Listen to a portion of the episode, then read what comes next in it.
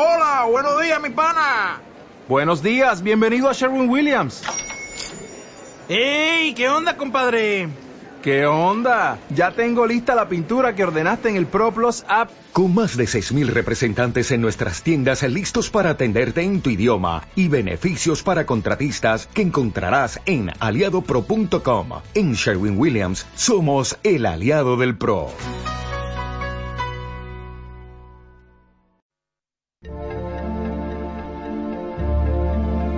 Crónica Negra. Federico Jiménez Los Santos es radio.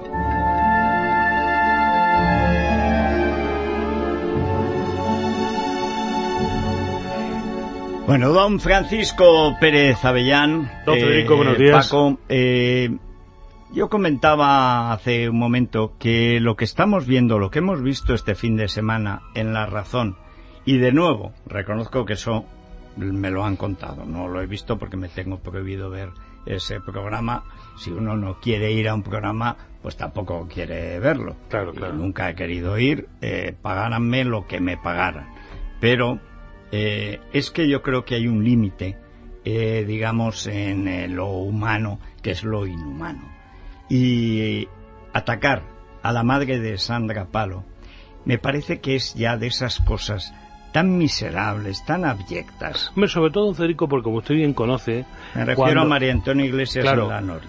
Quien habla en el plato tiene una preponderancia y una fuerza que no la puede tener el que habla por teléfono, que no puede ver las que no actitudes, la cara, el que no está. Bueno, es decir, en este caso estamos hablando de un momento en el que Mar Bermúdez llama porque se queja de las cosas que se están diciendo en este programa de Telecinco y no le parecen bien. Y entonces, bueno, ella hace una serie, un alegato muy pasional. Recordemos que, que Mar está muy, muy eh, afectada. O sea, eh, yo no la he Nos visto lo nunca. contaste el otro Sí, sí. día y es evidente. Sí, sí, sí, y no Y deja el- pasar y ni el una.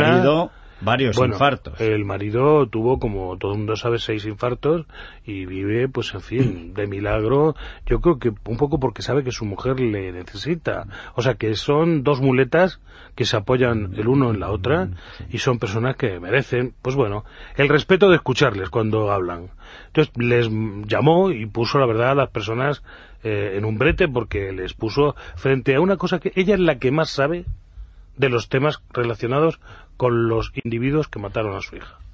Es la que más sabe. Hombre, porque la lo que sigue. más ha estudiado, la que La más, que más ha, estado en todos los sitios, la que conoce a todo el mundo, que tiene que ver, por supuesto, a los criminales. Entonces, claro, los que hablan con ligereza, los que sirven, son tertulianos para todo, da igual que les hable de lo que sea, pues dicen cosas vanas, ligeras, y claro, Mar los puso en su sitio. A todos, ¿eh? Hubo para todo el mundo. Hubo para todo el mundo. Hubo gente muy inteligente que dijo, yo me callo, porque ante esto, en fin, lo único que puedo hacer es quedar mal. Y hubo gente que a lo mejor es que su papel o lo que sea tuvo que hacer el contrapeso y también una defensa a ultranza de las posiciones políticas que el gobierno eh, mantiene en la actualidad.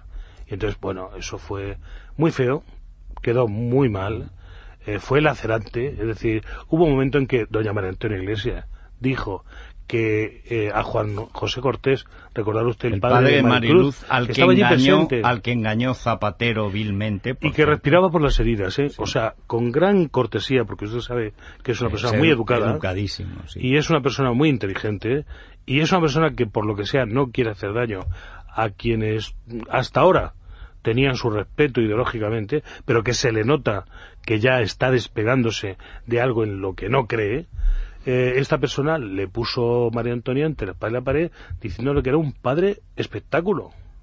Como que un padre. Padre espectáculo. Don Federico. Hombre, ella, Hombre, te matan a tu no hija. le pase nunca, pero le matan Claro, a su te matan a tu hija. Y entonces que... Él dijo además una cosa muy importante, muy importante, que es, mire usted señora, ¿sabe usted que mi hija nunca la habrían matado si el delincuente que tenía que estar en la cárcel hubiera estado en la cárcel?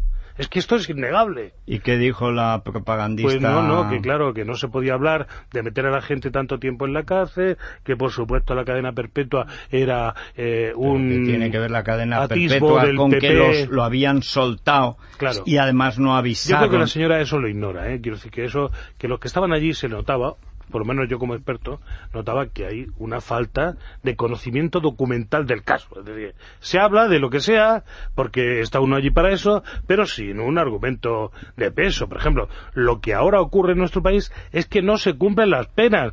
No es el tema de la cadena perpetua. Es que no se cumplen las penas. Es que se pone un individuo 27 años de cárcel, que es una cadena perpetua en Francia, y cumple 16 y cumple 17, o se le ponen 80 años de cárcel y cumple 16 y cumple 17. Y claro, o hay quien no entra ni siquiera a cumplir, que es el caso del presunto asesino de la niña Maricruz. Entonces, oiga, respeto al padre, respeto a la víctima, no estamos en el mismo plano. Es que el señor Juan José Cortés, con una gran dignidad, fue recibido en la Moncloa, se creyó todo lo que le dijeron, allá él, ¿no? Será padre espectáculo por haberse prestado a actuar de telonero de un sujeto sin escrúpulos como es el jefe político de María Sí, don Federico, pero cuando empezó a ser denunciado por doña María Antonia era en el momento en el que ya estaba desvelando que no le habían hecho caso, que en las promesas no se las estaban cumpliendo, no antes, antes no era espectáculo. Antes era un Antes era un tipo educadísimo que votaba al PSOE y creía en Zapatero. estuvo en Moncloa, salió de Moncloa y no dijo nada durante dos años, ¿eh? Que lo dijo allí también. Dice, yo es que durante dos años he esperado a ver si se cumplían las promesas y las expectativas. Ahora, eso es responsable. Padres espectáculo. No solo a Juan José, también a Mar Bermúdez hace, falta, hace falta ser gente muy malvada para llegar a eso. ¿Y esta clase de periodistas qué son? ¿Periodistas espectáculos? ¿Periodistas de después del espectáculo? ¿Periodistas que hacen espectáculo de lo que sea? Pues claro, ya le digo, lo primero que hay que hacer es saber de qué está uno hablando, ¿no? ser especialista en el tema. Claro, si haces un debate político-social, pues tiene que, se supone que llevas a especialistas. Yo en la mesa, don Federico, no había ninguno. Cosa rara en ese programa. Que Había gente respetable, ¿eh? por ejemplo, estaba José Cabrera, que yo creo que es un gran psiquiatra forense, que sabe de lo suyo la psiquiatría y la forensía, es decir, cuando haya que tomar un peritaje, le llamaremos. Sí, A ver, los tejidos de este Pero si usted tiene que hacer una ley sobre debate sí, no de la cadena perpetua... Eh, ¿Qué sabe? Y aparte que pues, sabe menos a lo mejor, precisamente porque está en otro lado de la investigación. Pero debo los decir... Periodistas, los periodistas un nivel don Federico... bueno, por eso a mí cuando me dicen colegas, digo, ¿colegas? Oye, yo no soy colega de Sopena ni de Gabilondo. Yo no sé lo que soy. Ahora, lo que sí sé es que no pertenezco a ese gremio. O sea, si ellos son periodistas, yo soy, vamos, es que antes eh, lucierna. Había secciones, ¿no? Había gente que hablaba solo de nacional, sí, política, claro. gente que sabía de deportes, gente que hablaba de toros. Por ejemplo, los toros habían parecía una de las mayores eh, especialidades. No cualquiera podía hablar de toros. Desde luego. Pero ahora cualquiera habla de cualquier cosa y se siente autorizado para decir cualquier historia. Por ejemplo, allí no quedaba claro lo que aquí aclaramos el otro día. ¿De qué cadena perpetua están ustedes hablando? ¿Están hablando de una cadena perpetua hasta que el individuo muera? Eso es imposible en España porque habría que salir de la Comunidad Económica Europea. No se puede estar en la Comunidad Económica Europea y tener tus presos hasta que fallezcan. Es así. Debo decir que de todas maneras, dentro de la Unión hay países que van a los 30 años de verdad. Claro. Y otros que, como lo nuestro, que en la mitad ya es suficiente. 15 años, venga ya. oiga, es que yo estaba, en el 16 estaba entendiendo hasta que me he dado cuenta de mi ridícula eh, estupidez que, que la cadena perpetua eran los 30 años, que todo el mundo entiende. Es decir, todo el mundo entiende que una cadena perpetua son 30 años. Siempre no hasta que te mueras. Pero están hablando los políticos. en Estados Unidos es hasta que te mueres. Es más te toca salir. En algunos, como usted bien sabe, salir. en algunos estados, en otros no. Pero bueno, lo que vamos no, No, pero, pero hay, hay algunos, el caso del asesino de John Lennon, Charles Manson. no saldrán. Han cumplido 30 años, dicen, no, no, no, no, no sale, morirá ahí, y ahí morirá. En algunos penales incluso hay un cementerio en el que cuando mueren los ajusticiados estos de los 40 y los 50 años, son enterrados allí, dentro de, las piedras para que no contaminen el ambiente exterior. Para que quede claro la voluntad. No, hablando en serio, ¿de qué cadena estamos hablando? Porque es importante cuando se eh, haga el debate. Sí. De la hasta que te mueres, pues eso es imposible. Es hablar por hablar. Yo es que además tampoco entiendo por qué han vuelto a sacar este asunto si luego no son capaces de sostener. Cumplir las penas. Claro. Eso es lo que hay que hacer. Si en el Código Penal está que hay que cumplir las penas concretas, lo que pasa es que todavía no ha habido tiempo para que esas penas de 20 años se cumplan. No hemos visto cumplir ninguna. Ni veremos, me Eso parece. es. Ahí Como es no donde está. vivamos mucho, Luego no lo empezamos veremos. con, claro, exactamente. Bueno, vamos a hacer una pausa y luego, como quieras, si quieres, nos acercamos a lo que para mí es mucho más escandaloso, porque que la Noria o que Telecinco, hombre, me chocó que fuera en el ámbito de Piqueras, que es una persona respetable, lo otro es lo peor. Pero, bueno, hasta cierto punto uno no puede sorprenderse. En el caso de la razón, yo me he quedado alucinando en colores, como dicen los castizos viejos, porque esto ya no se dice, pero pasmado. O sea, la entrevista al Rafita, a pesar de que un redactor jefe, con buen criterio, le añadió, porque se veía que estaba espolvoreado, asesino, criminal y tal, pero claro, toda la entrevista, como cuando le haces una entrevista a un tío así, estás entregado. Es propaganda. Pero, además, hay una banda de cogoteros que no es la primera de Madrid y de Y que han hecho casi 200 operaciones y que están haciendo mucho daño a, los, a las personas más vulnerables, que son nuestros mayores, ¿no? bueno y que las mafias se han instalado Bueno, en es España para No, quedarse. no, no, el tema que se nos está ocultando y se nos va de las manos, ahora ve- ver usted, aunque sea en un flash, cómo estamos en el crimen organizado. Pues vamos de inmediato.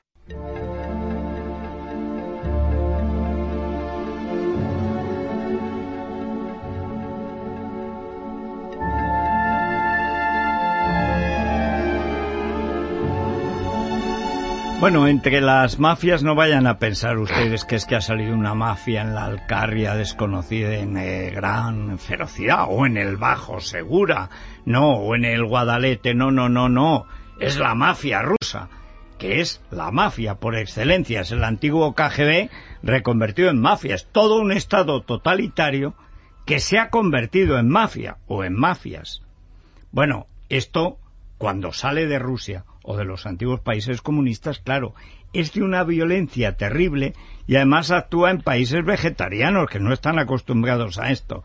Ahora, lo del Petrov y Sí, los sí, sí. jueces de, al- de La- iba la a decir de, de iba a decir de alterne, de alcance que tenemos. Digo, es que algunos parecen realmente que es que van de juerga con los mafiosos. Claro, aquí es donde estamos en el tema de si las cadenas perpetuas, todo este rollo, cuando de pronto resulta que nos encontramos tres jefes peligrosísimos de la mafia rusa capturados en una operación que llevaba Garzón, que era una operación troika, ya sabe usted que Garzón. No remata nunca. Garantía de va a la puerta supervivencia para el sol, delincuente. pero no siempre. mete el gol nunca, ¿no? Es decir, está ahí. Nunca, nunca. Y entonces estos señores llevan 19 meses en la cárcel, pues culpados de estar en el crimen organizado, pues eh, entre otras cosas de lavar dinero, eh, de cuestiones de tráfico, de cuestiones contra Hacienda, en fin, graves e importantes delitos. Y pedida información a la Fiscalía rusa antimafia, vienen todavía más indicios y más eh, incluso imputaciones de tipo in-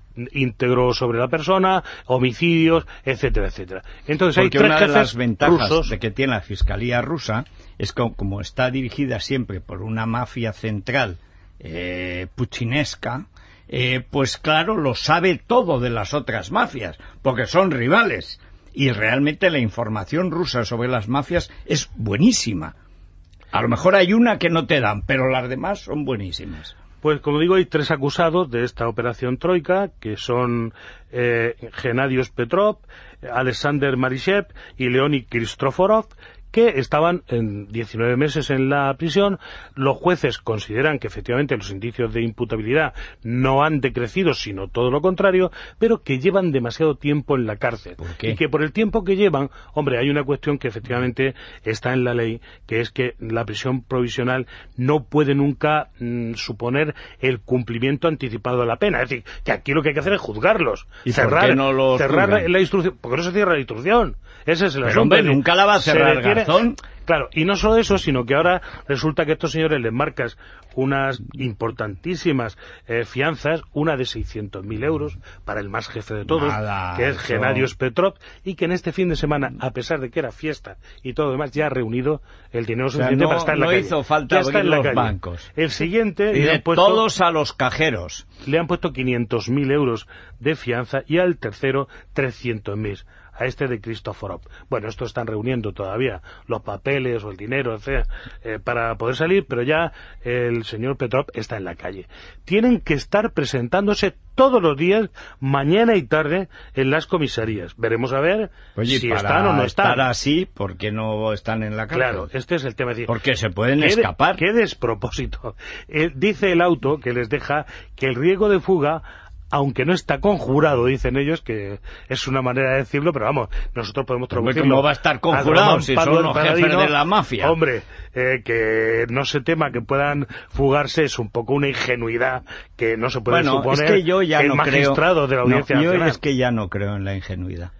Eh, y en la, en la Audiencia Nacional, menos. Es verdad que he conocido gente ingenua, ingenua de Claro, buena gente, Fungairiño, Gómez de Liaño, gente de primerísimo Fíjese nivel cuyo único delito en la vida ha sido ser ingenuos, creer en la justicia. Pero el que cree ahora en la justicia, en la Audiencia Nacional, y no porque no haya jueces honrados y fiscales y secretarios judiciales, pero en conjunto, lo mejor, cerrarlo y con un lanzallamas borrar hasta el último microbio que quede allí. Usted fíjese el párrafo que dice que el tiempo que llevan los sospechosos en prisión preventiva disminuye mucho el riesgo de fuga.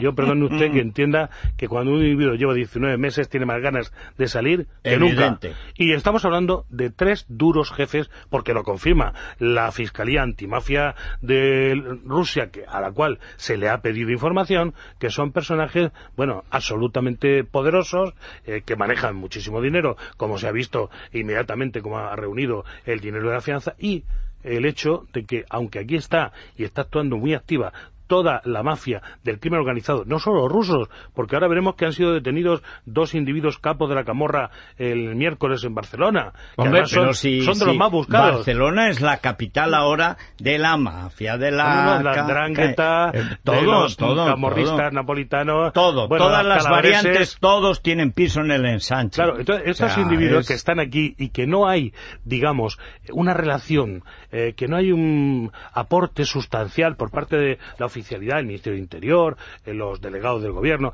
nadie avisa sobre la actividad evidente del crimen S.A. Bueno, pues aquí estamos. Aquí están los rusos que acaban de salir. Como usted comprenderá, yo esto de que van a ir por las mañanas y por las tardes a las comisarías lo pongo en duda. Ojalá, ¿eh? Sean unos caballeros y estén ahí, Sí, esperen hombre. otros 19 meses a que se cierre esa instrucción que nadie sabe por qué no se cierra Los, antes ca- o los más caballeros rápido. rusos murieron con Pushkin. Claro. Han pasado un siglo y medio y no se ha recuperado. Los ¿eh? rusos, ¿eh? Que son, Sí. como usted sabe, Son droga de dura, una ¿eh? crueldad... bestial. O sea, es decir, Sí. la mafia rusa, estos son presuntos, estos caballeros. Sí, que sí, se aquí sepa todo el mundo es Hasta que no se han juzgado.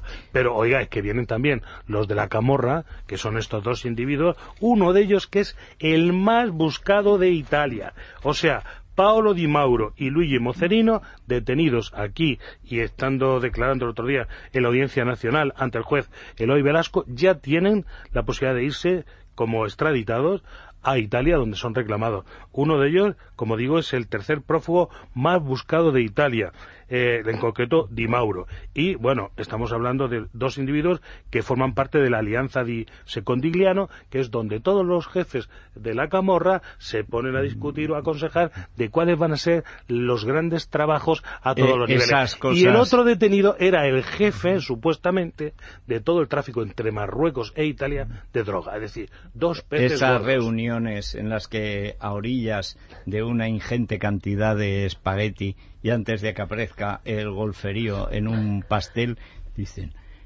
no me respetas, no me respetas, eh, Antonio, non mi respete. Eh?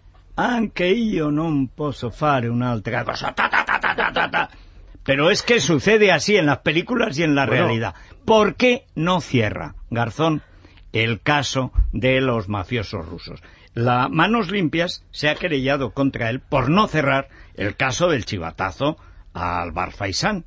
Hoy ya hemos sabido el chivatazón, el chivatazo de Garzón, que se avisó a, la policía en cuanto apareció Garzón los en sumarios abiertos pues bueno le han dado luego mucha fama mucha responsabilidad mucho... siempre tiene seis abiertos. claro, es decir, terrorismo narcotráfico y va a, mí, me parece funesta para la justicia. Es decir hay que cerrarlo lo antes posible porque si no se producen estas cosas. Demasiado tiempo en prisión. Es que la prisión provisional está solo para un tiempo determinado mientras se acaba la historia. Pero claro efectivamente no puede sustituir a la mm, a la cárcel diagnosticada. pues manos limpias que se ha querellado contra Garzón por esto, por el chivatazo, y ha puesto, podría extender eh, al caso este de la operación Troika, ¿por qué no cierra de una vez el puñetero sumario, el heroico Garzón? Porque es que hay sumarios que es que no se le cierran. Y claro, favorecen extraordinariamente a los delincuentes. Solo que en unos días ha habido noticia de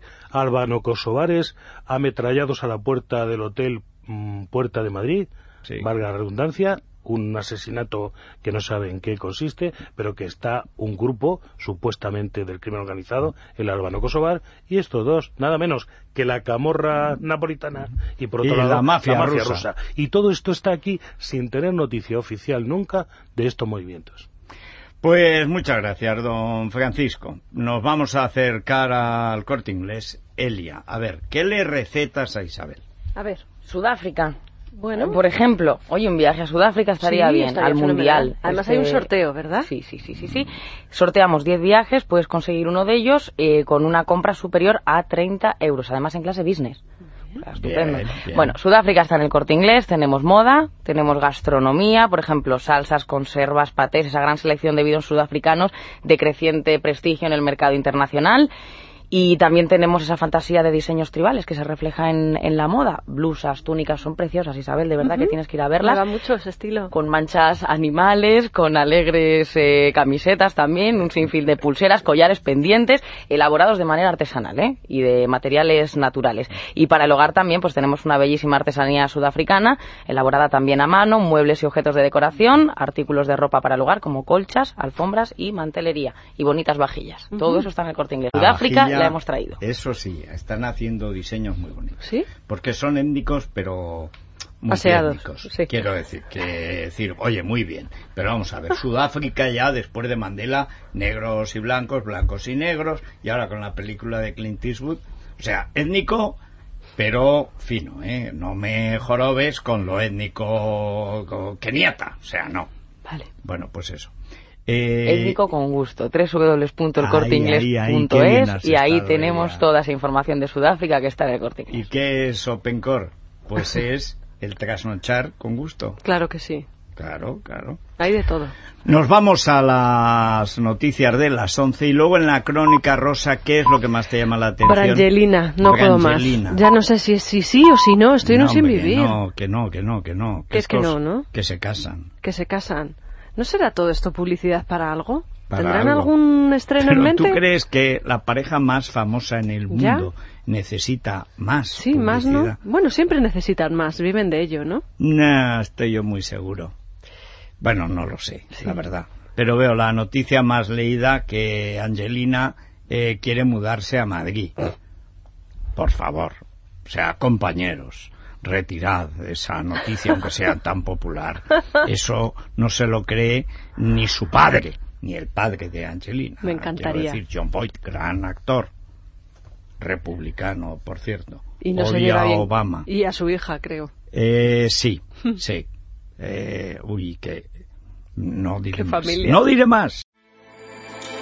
With everything you have on your plate, earning your degree online seems impossible. But at Grand Canyon University, we specialize in helping you fit a master's degree in business into your busy day.